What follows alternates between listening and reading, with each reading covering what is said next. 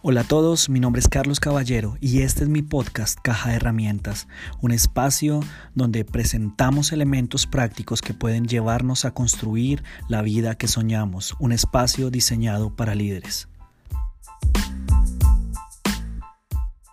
Camino a la resurrección.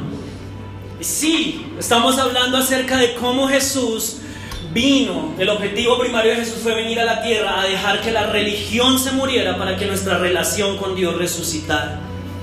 Vino a presentar el Evangelio y estamos estudiando la última semana de Jesús en la tierra, de lunes a domingo. Hoy estamos celebrando en la cultura lo que conocemos como el Domingo de Ramos y el próximo domingo vamos a hablar acerca del Domingo de Resurrección, porque ¿cuántos de ustedes saben que Jesús no se quedó entre los muertos? Él vive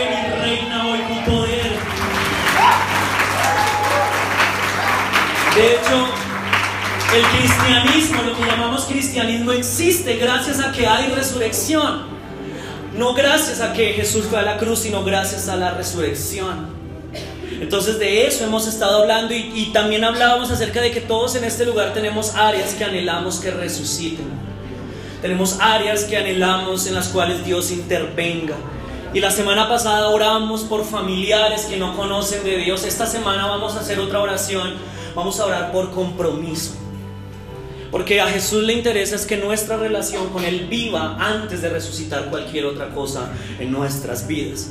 Así que les había dicho que la serie está compuesta de cinco sermones, tres los domingos y dos que van a suceder jueves y viernes santo. Y el título de hoy, si usted tienen que anotar, anote por favor lo siguiente, de una vez se lo voy a dar, es hasta la última gota. Hasta la última gota. Hace ocho días entonces dijimos el domingo sucedió la entrada triunfal, domingo de Ramos, lo que hoy estamos celebrando. Eso fue el domingo, Jesús manso como rey, humilde. El lunes fue la limpieza del templo, que fue lo que estudiamos el domingo pasado. Y Jesús va a Betania, se va a quedar donde María, Marta y Lázaro. El martes se levanta y dice, tengo que volver al templo, tengo que seguir discutiendo con los fariseos que están en ese lugar. Y el miércoles sucede la historia que vamos a revisar en esta mañana. Yo les pregunto a ustedes, ¿cuántos de ustedes disfrutan viajar? Levanten la mano, ¿para cuántos de ustedes es placentero viajar? No, no tengan miedo, tranquilo. Pero si se va en Semana Santa y dijo, no, mentira, no, tranquilo. ¿Cuántos de ustedes disfrutan comprar ropa o comprar algo y estrenar? Y las mujeres dicen, amén. Sin considerar el bolsillo del marido, amén. ¿Cuántos de acá disfrutan dormir? Levanten la mano. Dicen, Parecen osos que duran tres y seis meses ahí en una misma posición. Cuando los van a girar, toca girarlos con pala porque ya perdieron la sensibilidad del cuerpo bien. Y esta, esta es la que más me, me, produce placer a mí. ¿Cuántos de ustedes disfrutan comer? Levanten la mano. Por ahí hay un dicho que dice, los cristianos no toman pero tragan de una manera increíble. Los cristianos no tomamos, no bailamos, no fumamos, pero comemos de una manera impresionante. Si usted no ha estado el 31 de diciembre aquí en la iglesia, se lo ha perdido, hermano. Porque aquí hay un avivamiento de comida todos los 31 y no queda comida, eso es lo más impresionante. Eso es lo más impresionante. Este año nosotros con Lady tuvimos, y gracias a Dios celebramos nuestros primeros cinco años de matrimonio. Y como todos los años nos fuimos a vacacionar, es necesario apartarnos para tiempo de ayuno y oración, ustedes saben. Y si no le entendió, pregúntele al hermano en la casa, pero... Y nos fuimos este año para un hotel de Decameron aquí en Bogotá. Y para los que no saben, hay hoteles que tienen una etiqueta que dice todo incluido. Entonces, todo incluido es toda la comida que usted pueda comer. No le van a decir, Señor, ya lleva el cuarto plato de huevos, por favor, deténgase. No, le van a ofrecer, por el contrario, que siga comiendo. Entonces, como nosotros sabemos que, que ese sistema funciona de esa manera, entonces dijimos, pues hay que aprovechar porque solamente son tres días y cuando volvamos a la casa hay que volver a repetir sopita de pasta y arroz con huevo, entonces hay que aprovechar lo que tenemos en este lugar. Entonces cuando llegamos sabíamos que al otro día servían el desayuno entre eh, cierta hora, entonces nos levantamos muy temprano a desayunar y cuando uno baja, la primera vez uno va con pena porque pues dirá, ay, qué tan dragones, que no sé qué. No, ya cuando usted ha ido más de una vez, usted ya sabe, ya lo conoce nada, ah, ya viene don Carlos el dragón, entonces...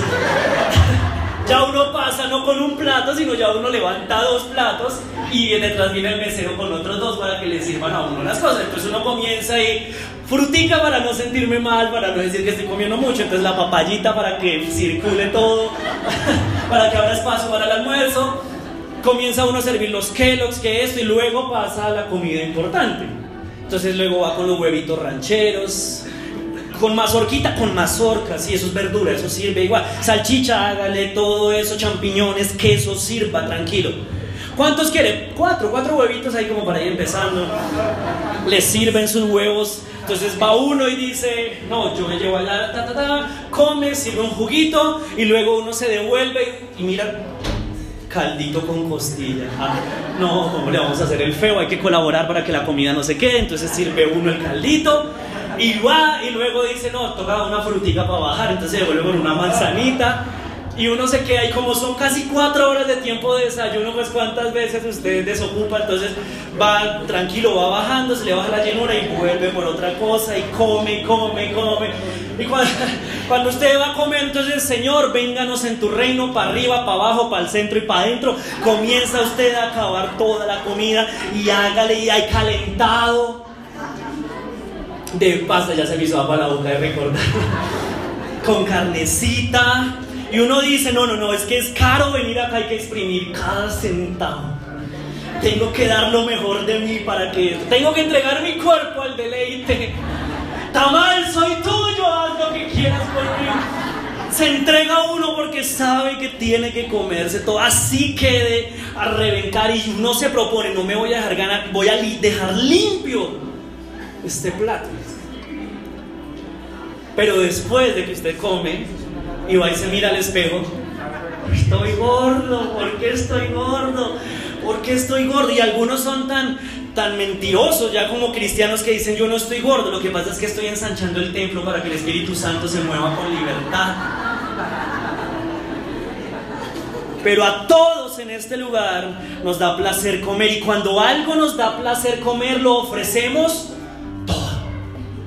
damos lo mejor de nosotros. Cuando alguien ama a su equipo de fútbol y va al estadio, grita desde que comienza el partido hasta que se termina, lo da todo.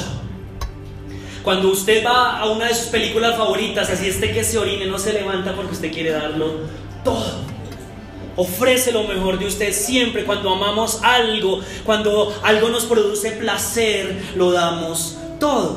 De eso se trata el matrimonio de entregarle todo a la otra persona por amor, porque disfrutamos estar con esa persona. Y eso es una figura, una muestra de Dios también, porque Dios desde la creación no solamente nos dio todo, sino nos dio lo mejor que podía ofrecernos a nosotros.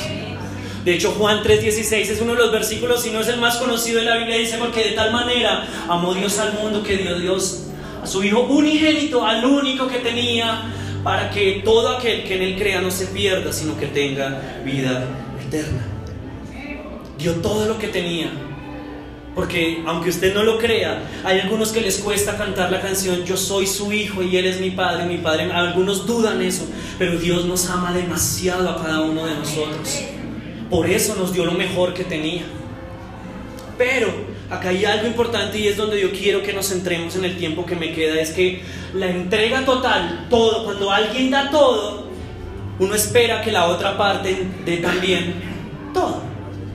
La entrega total es una respuesta a entrega total. Como decía el título de la enseñanza, hasta la última gota.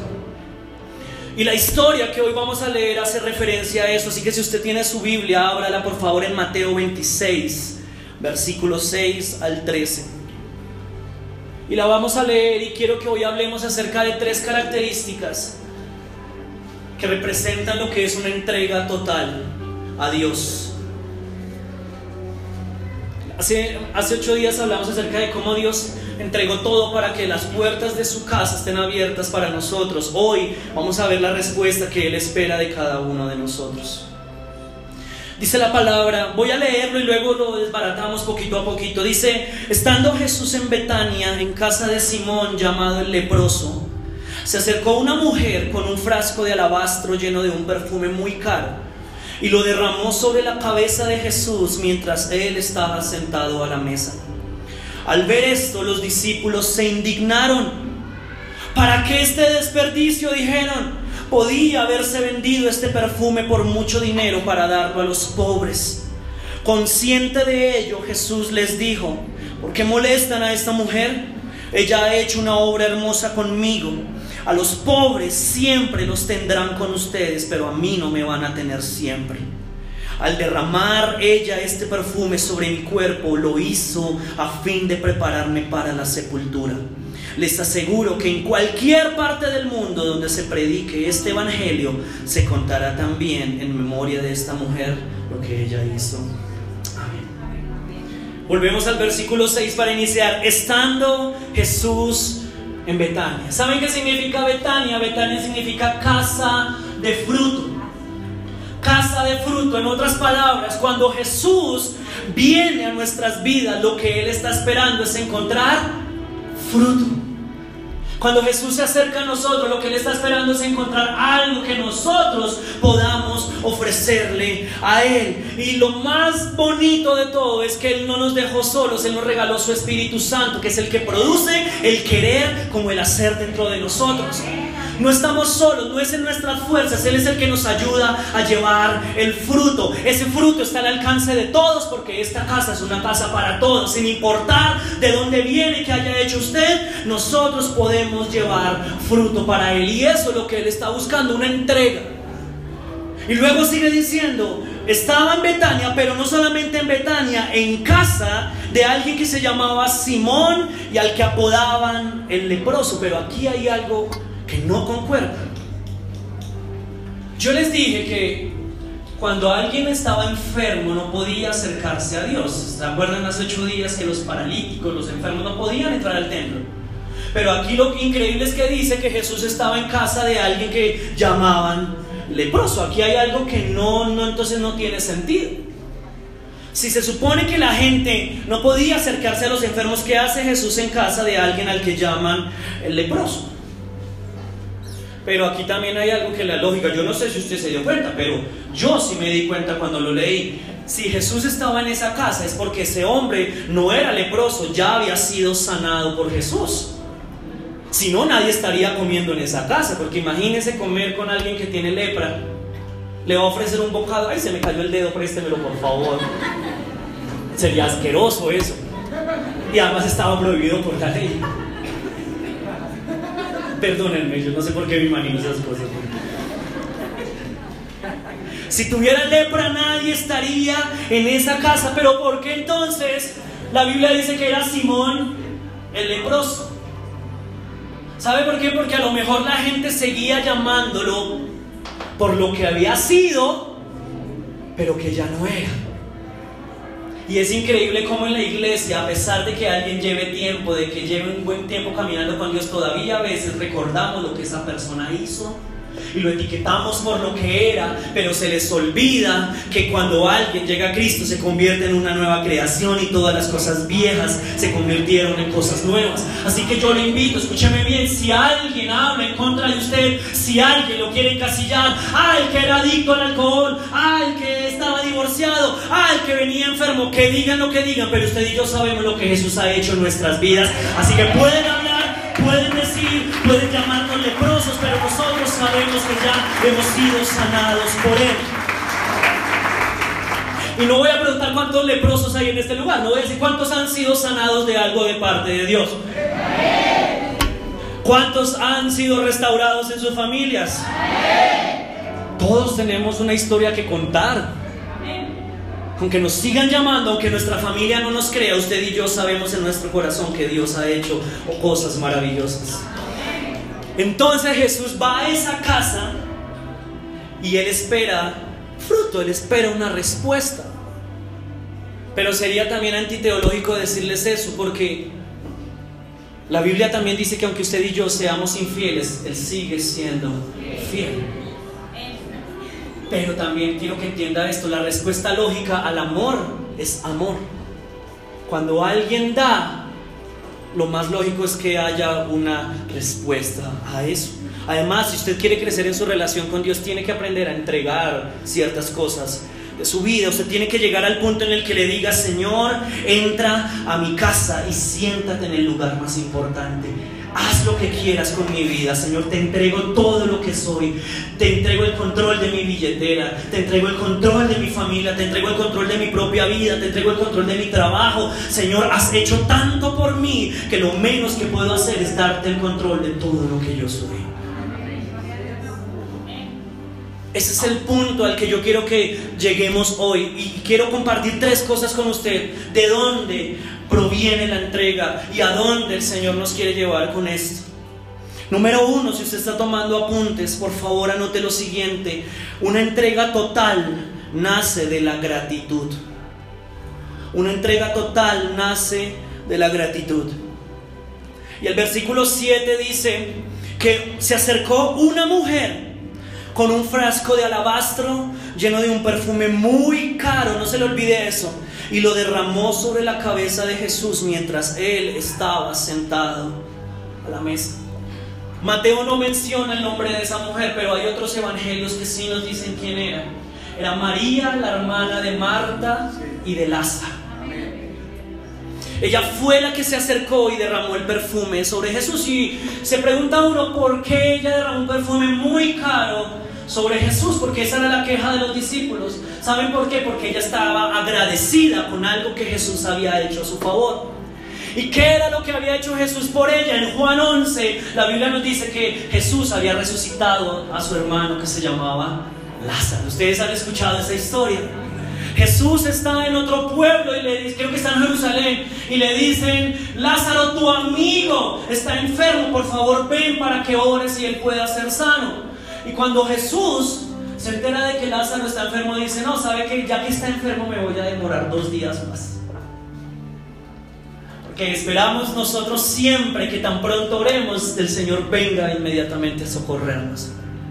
Pero cada vez que Dios se demora es porque hay algo que quiere enseñarnos y algo que quiere procesar en nuestros corazones. Entonces pasa un día, pasan dos días y cuando ya Jesús dice, ahora sí voy a ir, él sabía, le llegan con la noticia, pero ¿para qué va a ir si Lázaro ya se murió? Y en el transcurso del viaje, pues obviamente ya Lázaro estaba enterrado, ya habían pasado varios días. Y la que sale a reclamarle es Marta. Y María ni siquiera se atreve a salir ahora a decirle nada a Jesús, sino que está tan dolida que se queda en la casa. Pero Jesús sabe y les dice a los discípulos, esta, esta enfermedad y esta muerte no van a ser de verdad para destrucción, sino para que la gloria de Dios se manifieste. Así que vamos, ¿dónde pusieron a Lázaro? Lo llevan donde está en la tumba, piden que muevan la piedra. La Biblia dice que olía a, mejor dicho, a mortecino porque ya llevaba varios días muerto. Mas sin embargo Jesús dice, mira hacia el cielo y dice, Señor, gracias porque yo sé que siempre me escuchas. Lázaro, ven fuera. Y cuando dice eso, imagínese el susto de toda la gente porque de la tumba sale ese hombre como una momia vendada, caminando, bueno, saltando, porque pues estaba vendado seguramente salió así. El caso es que sale, está vivo, toda la gente se sorprende, toda la gente dice, wow, espectacular. Jesús hizo un milagro, levantó a alguien de los muertos. Y obviamente María iba a estar agradecida, porque ¿cuántos de ustedes estarían agradecidos si algo que está muerto el Señor lo devuelve a la vida?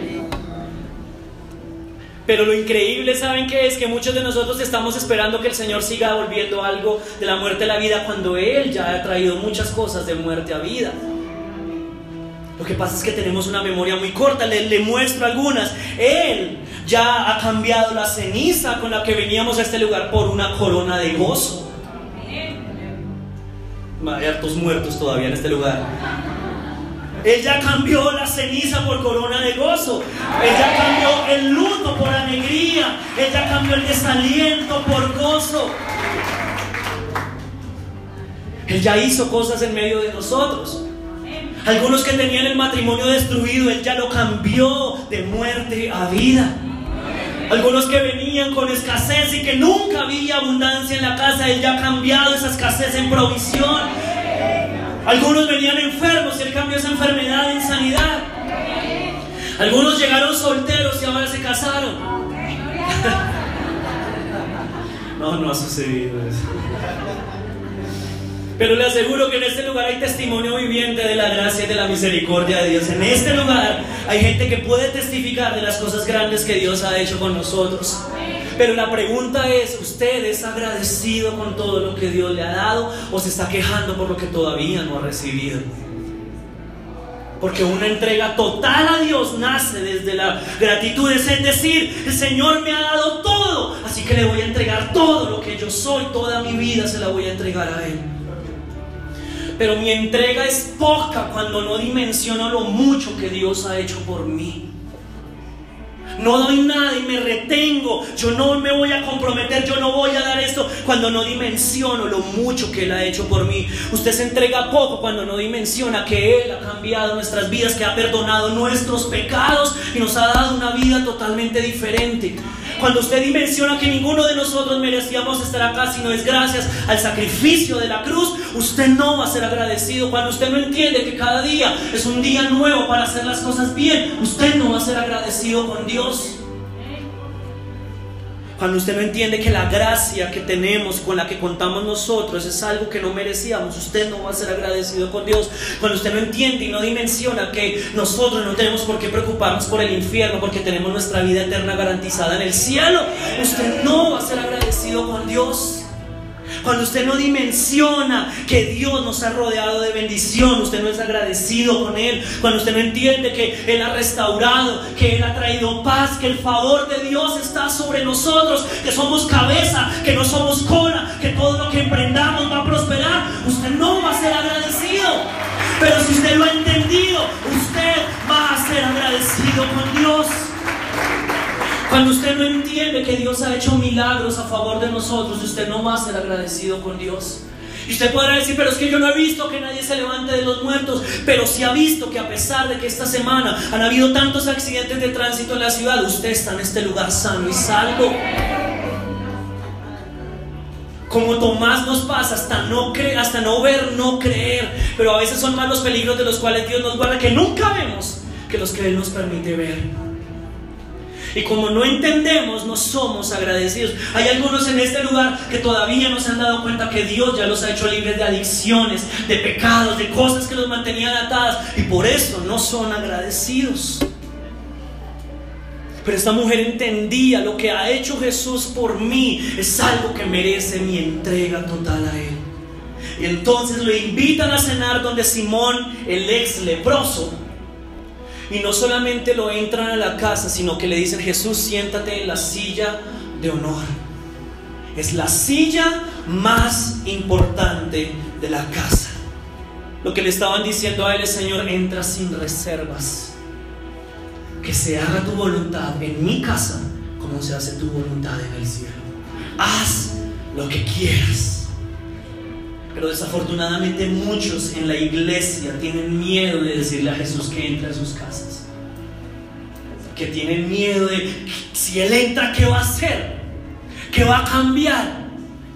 Pero con, con conocimiento de causa les digo, si Jesús entra a nuestras casas, lo que Él cambia, lo cambia para nuestro bienestar.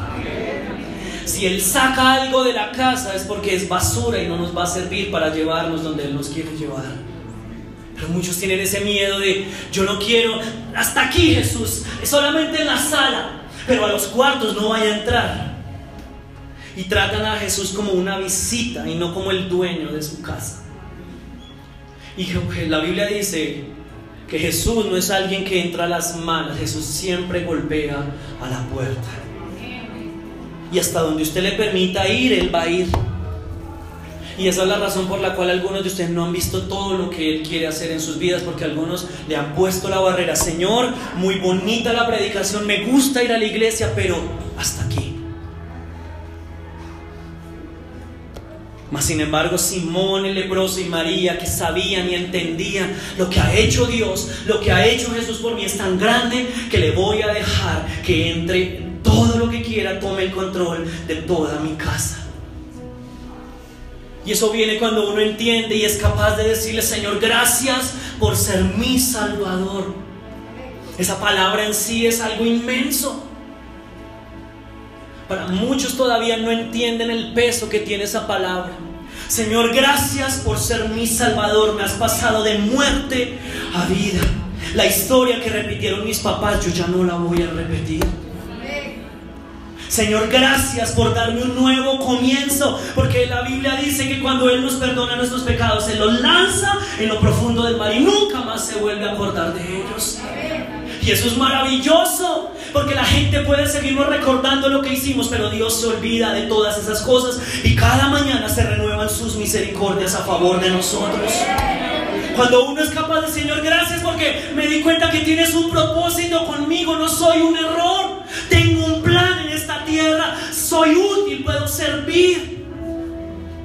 Uno le dice, Señor, entra a mi casa y haz lo que quieras cuando usted entiende que toda la familia que tenemos es un regalo de Dios. Uno le dice, Señor, haz lo que quieras en mi casa. Cuando usted ve su matrimonio estable y usted se da cuenta que si no es por Dios, ese matrimonio no estaría donde está, usted le tiene que decir, Señor, entra a mi casa y haz lo que quieras.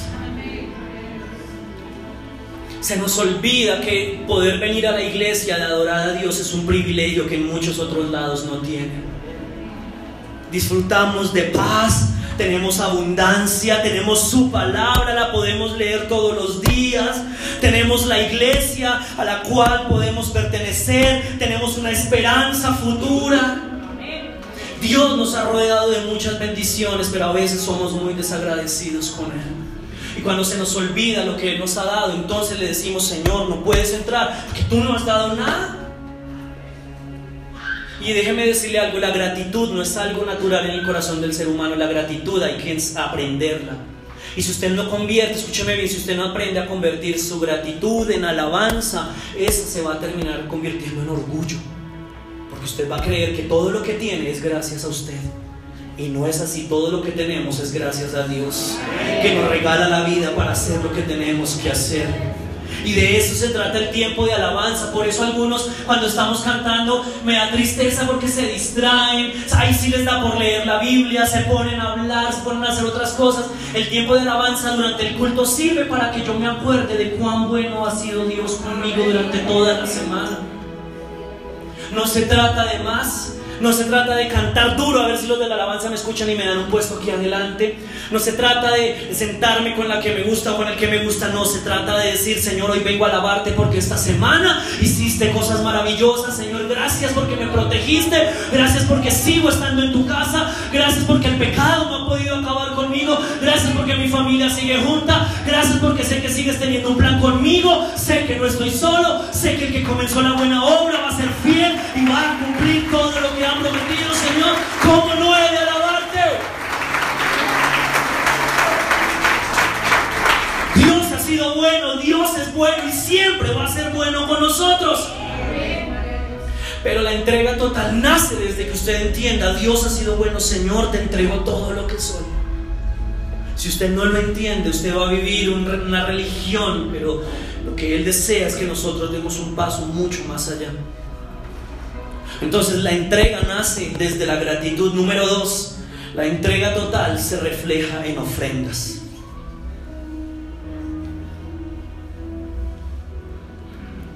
Entonces decía el versículo 7 que se acercó una mujer y no con la canción, con manos vacías, vengo a ti. No, que muchos creemos, o que aquí les voy a enseñar algo que muchos tienen en su cabecita y que les han enseñado mal. Cuando la mujer se acercó, dice que en sus manos llevaba un frasco de alabastro, lleno de un perfume muy costoso, caro. El alabastro era un material que salía de, de un proceso de rayar y de tallar el yeso. Y el frasco se veía casi transparente. De por sí el frasco ya era muy costoso. Y dentro del frasco había un perfume que estaba hecho de una planta que se llamaba nardo, que era de la India. Ese frasco tenía una cabecita alta, un cuello alto, pero solamente se utilizaba para ceremonias especiales. De hecho, la Biblia dice, bueno, la Biblia no, los historiadores dicen que los que tenían y compraban perfumes de nardo eran solamente los reyes, porque era muy, muy costoso. En este, en este relato no dice cuánto valía, pero en otro de los relatos menciona que este perfume, digamos que era este, costaba 300 denarios. ¿Cómo así? Un año de trabajo. Pongámoslo en plata colombiana el 2019, era como 9 millones de pesos más o menos el frasquito de perfume. Y eso que aquí estamos suponiendo que era así de grande, quién sabe si era más pequeño.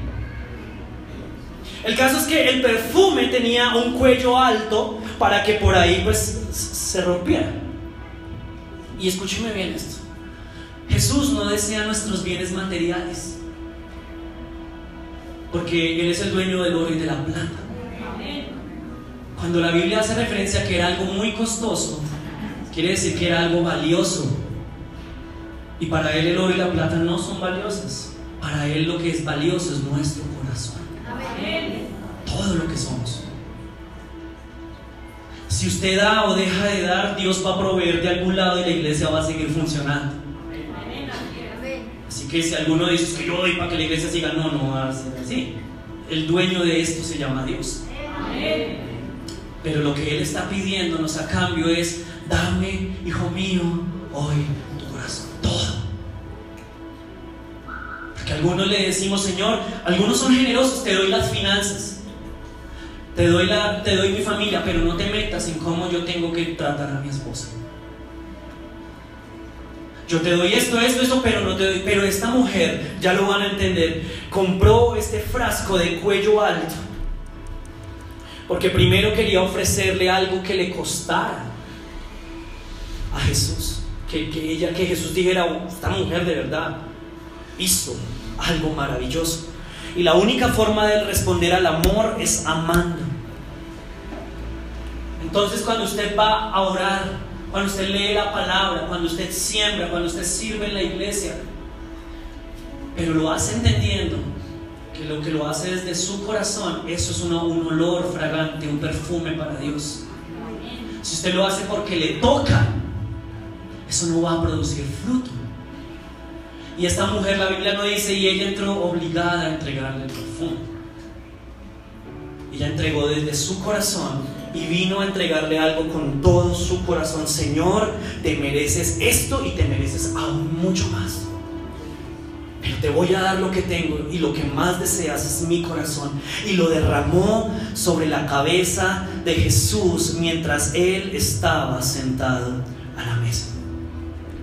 ¿Saben por qué era la importancia del cuello alto.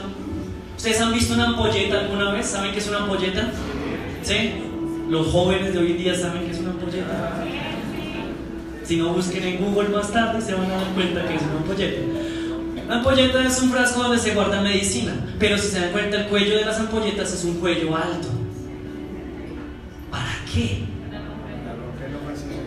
Para romperlo fácilmente, pero no solamente para eso para derramarlo hasta la última Porque hoy en día tenemos esto.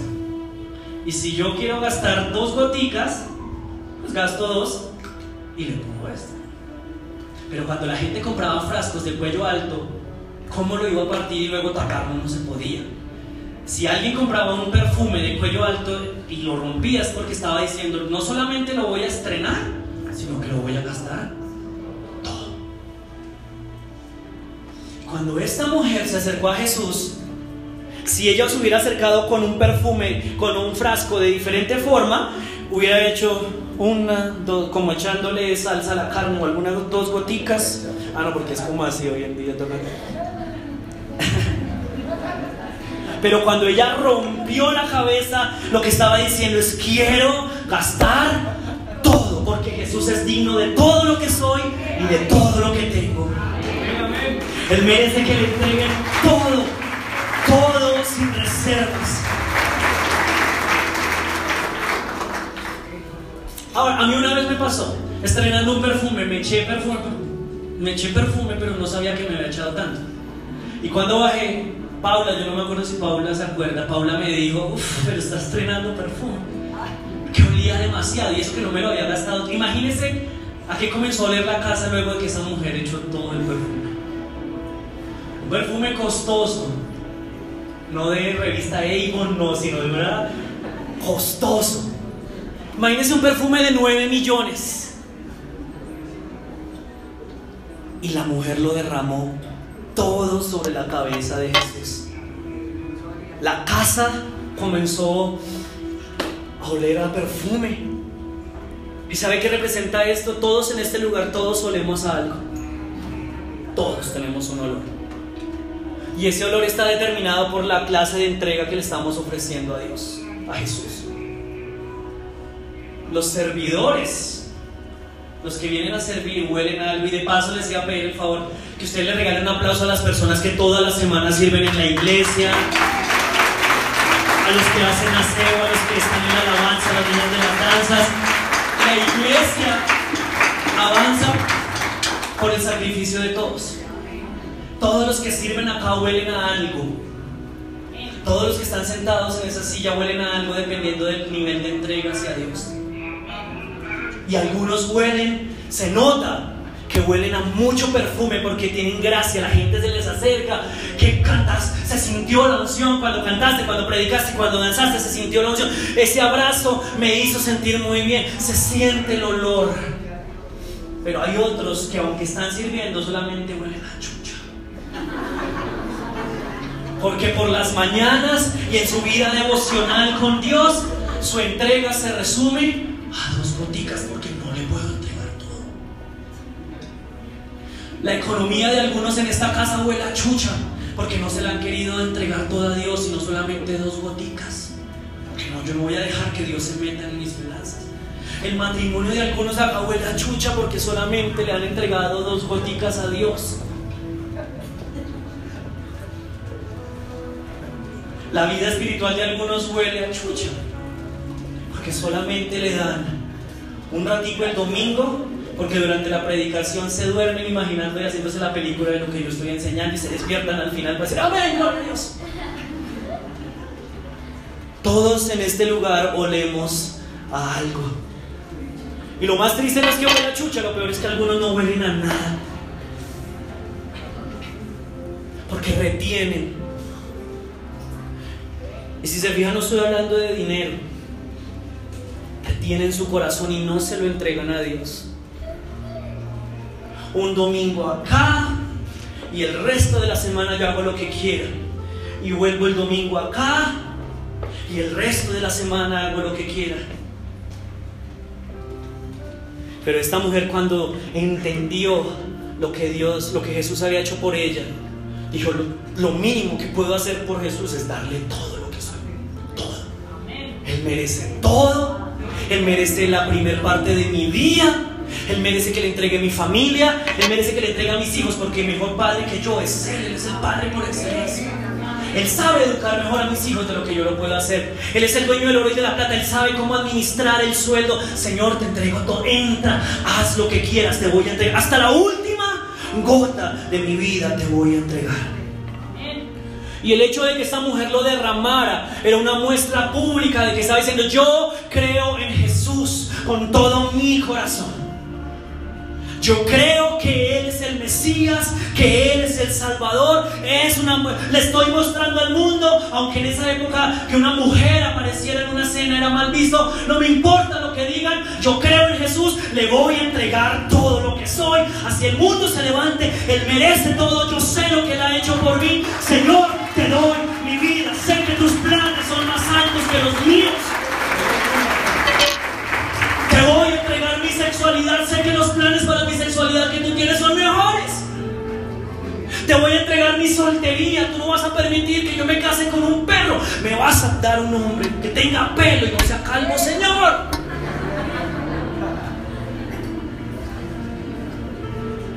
Cuando uno dice, Señor, te entrego todo lo que hay en mis bolsillos, todo uno está diciendo, sabe que yo confío en que Dios es mi proveedor.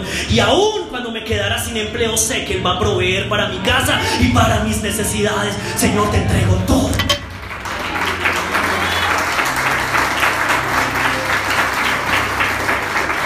Cuando nació Juan José, ese era mi miedo, Señor, yo no tuve papá. ¿Y yo cómo voy a enseñarle a ser un papá? Señor, te entrego todo por miedo, pero Señor, tú eres el papá por excelencia, enséñame a ser un buen papá. Amén. Y yo soy mejor papá que Lady. Ah, no, mentira. no me escuchado.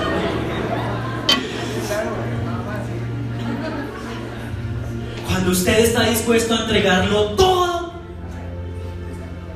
se va a dar cuenta de lo que va a suceder en su vida. De eso se trata el bautismo. Si usted va a ir a encuentro y tiene la oportunidad de bautizarse, hágalo. ¿Sabe qué es el bautismo? Es decirle al mundo, yo creo en Jesús y a partir de hoy tengo una relación con Él. Estoy mostrando al mundo que mi vida es diferente, que ya no es lo que era. Eso son muestras públicas. Cuando usted viene a la iglesia y, todo el tiempo de alabanza se queda con las manos aquí, eso no es una muestra pública, las muestras públicas son levantando las manos, ya sea en los diferentes niveles, nivel básico, levantando el televisor, que es el nivel donde arrancan todos, cargando el televisor, nivel básico de alabanza, no me da pena.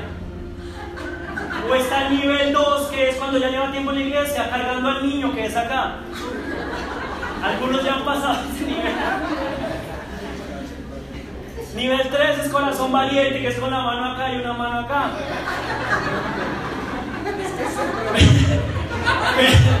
Pero el nivel de entrega total.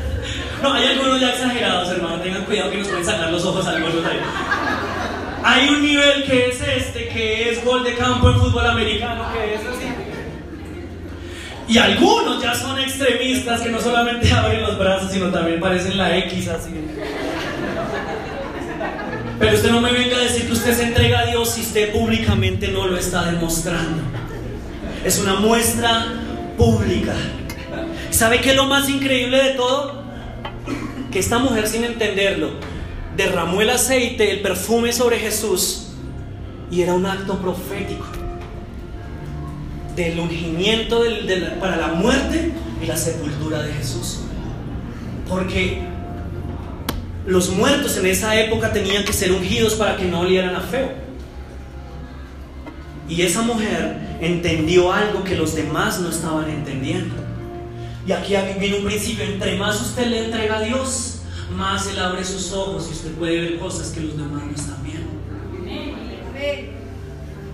Entre más usted le entrega a Dios, más Dios le entrega a usted. ¿Usted cree que las familias sanas, la, gente que Dios le entrega prosperidad y que son millonarios, a los que Dios les da fama, oportunidades y les presta una plataforma es porque se entregaron a medias? No, entre más usted da, más Dios le devuelve Ella lo, lo derramó eso y ella no se dio cuenta, pero lo que estaba haciendo era un acto profético y entregó lo que tenía, no lo que sobraba. Le entregó lo mejor de su semana. Por eso usted viene el domingo a la iglesia, porque es el primer día de la semana y le está diciendo, Señor, te entrego mi primer día de la semana para que el resto sea bendecida y tú me direcciones. No lo que le sobraba. Además, ¿sabe que lo más impresionante que esta mujer, la Biblia dice que le secó los cabellos? Perdón, le secó los pies con sus cabellos. Y la Biblia menciona que para una mujer el cabello era su tesoro.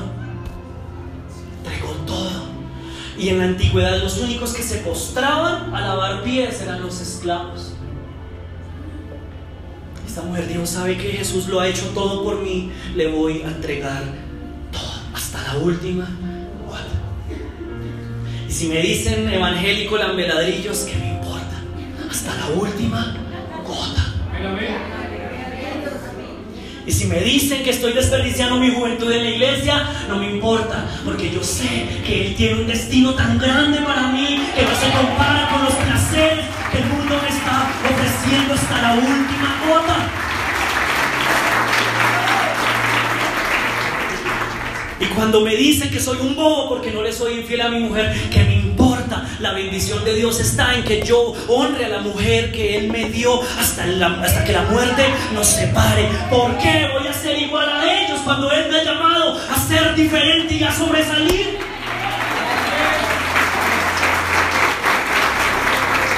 ¿Por qué voy a consumir mi cuerpo con adicciones cuando Él quiere que yo llegue a la vejez sano, saludable? sin remordimientos. ¿Por qué? Le voy a entregar a Jesús hasta la última gota. Señor, ahí están mis sueños. Todo. Haz lo que quieras. Señor, está mi vida. Haz lo que quieras con mi vida. Te entrego mi familia. Haz lo que quieras con ella. Te entrego mi corazón. Porque en última medida, tercero, y con esto termino, una entrega total. Siempre. Diga conmigo, siempre. Diga siempre. Dígale al que está a su lado, dígale siempre. Trae recompensa. Una entrega total siempre trae recompensa. Y en el versículo 8, la mujer acaba de hacer su acto de adoración, pero como en todo lado, al ver esto los discípulos se indignaron. ¿Para qué este desperdicio? ¿Por qué no puede cantar con las manos abajo? ¿Para qué tiene que cantar así? ¿Por qué tiene que cantar tan duro? ¿Por qué tiene que hacer lo que hace para Dios de esa manera? Eso está mal hecho. Podía haberse vendido este perfume por mucho dinero para darlo a los pobres. Dios no va a escuchar si canta con las manos en el bolsillo. Sí puede pasar, pero cuando uno le va a entregar a Dios, tiene que entregárselo todo. Se pusieron bravos los discípulos ¿Sabe qué es lo triste? Que muchos de ustedes no le han entregado todo a Dios porque esperan que la gente que los rodea los apruebe. Si, si, si, si mis papás, si, si mi familia, si mis compañeros de trabajo, si mis amigos me aprueban que yo esté yendo a la iglesia y que le esté sirviendo a Dios y que le esté entregando todo, entonces sí me siento bien. Pero para esta mujer no era así. Ella entendió que el amor de Dios es mi prioridad, los demás pueden esperar. Dios es mi primero, los demás son segundos, terceros, cuartos y por ahí hasta quintos y décimos, porque Dios es el primero en mi vida. Me importa la recompensa que Él tiene para mí, no lo que los hombres me puedan ofrecer. Y alguno podría decir, sí, pero si tienen razón, ¿por qué no vendieron el perfume y se le dieron a los pobres? Eso también era bueno.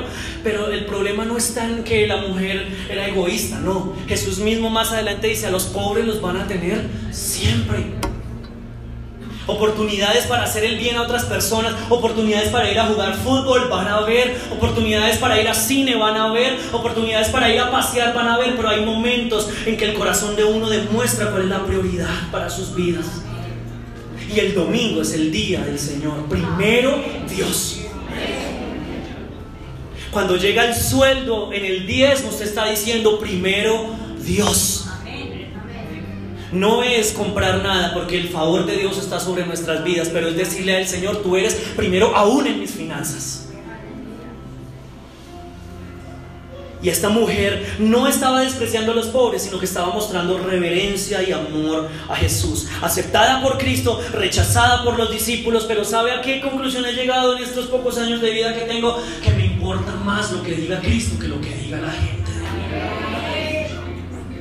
Lo que Él dice de mí es más importante que lo que la gente pueda decir de mí. Y las críticas no la frenaron, las críticas no la detuvieron. Ella siguió adelante en su sacrificio a Jesús. Y hoy, de pronto soy muy joven para decirlo, pero he aprendido eso. A mí me interesan más los aplausos de Jesús, los aplausos de mi familia, los aplausos de los que de verdad están cerca a mí, que los aplausos de un poco de personas que yo no conozco. Escúcheme bien, porque el que hoy me regala 30 aplausos, mañana me vende por 30 monedas.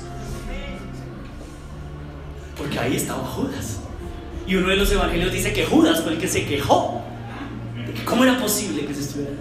El que hoy me da 30 aplausos, ay hermanito, te quiero, te abrazo, te apoyo, tú eres el mejor. Los amigos que hoy están con usted y le dicen que sí, que son los parceros hasta el final, que lo van a llevar. Sí, usted es mi lanza con usted hasta el final y más allá. Todos en algún momento, esos que hoy lo alaban, mañana lo pueden estar vendiendo.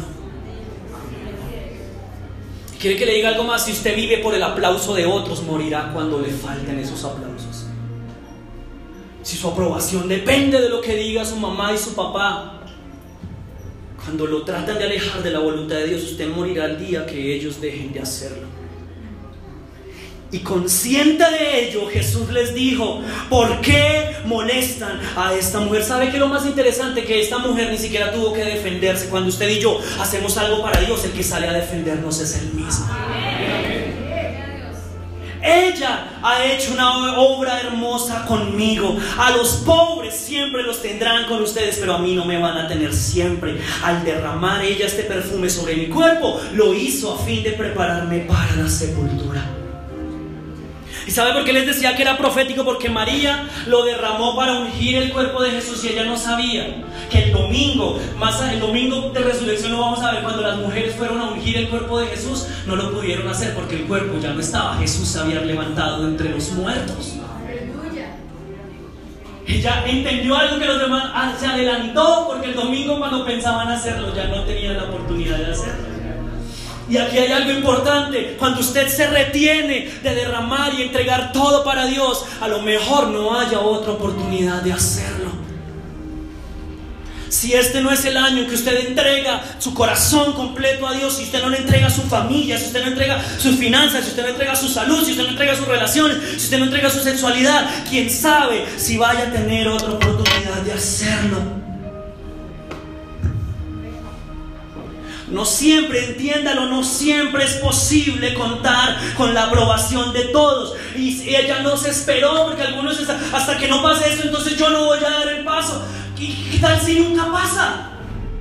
Si usted se espera contar con la aprobación de todos, nunca va a crecer y menos va a recibir las recompensas que Jesucristo tiene preparadas para su vida y su familia y todo lo que lo rodea.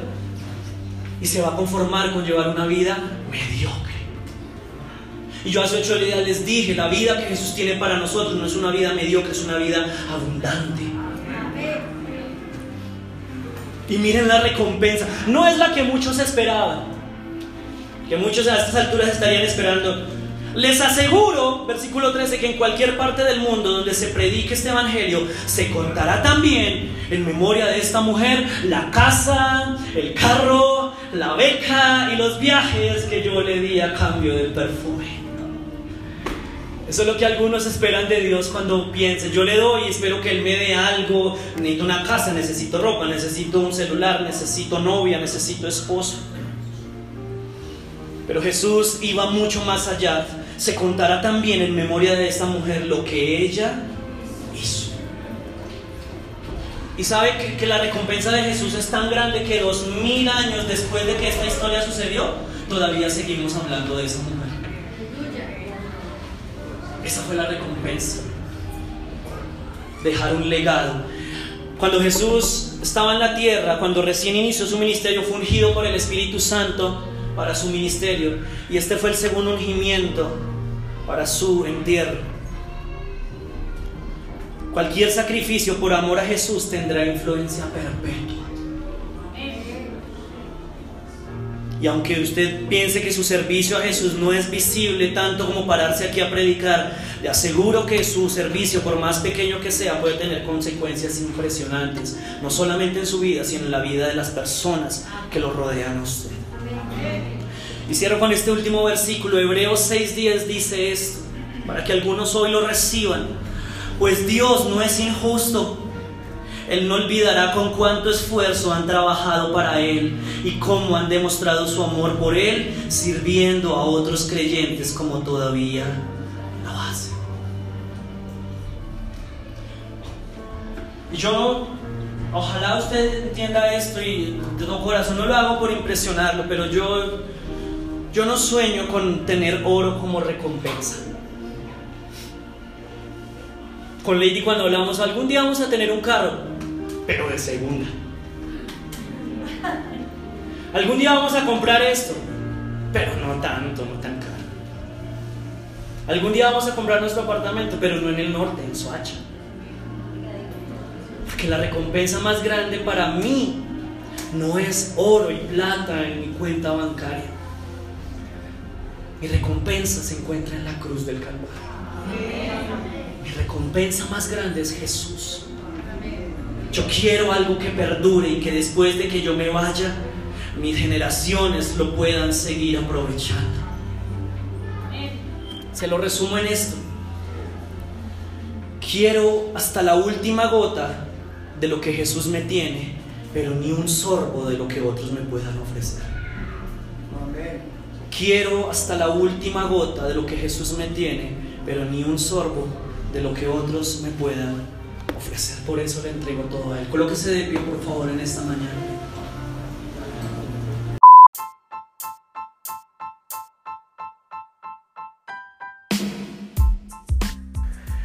No siendo más, muchísimas gracias nuevamente por sacar este tiempo para escuchar, para seguir creciendo como líderes y como personas en todas las áreas de nuestra vida. Que tengan una muy buena semana. Nos vemos el próximo viernes. Chao.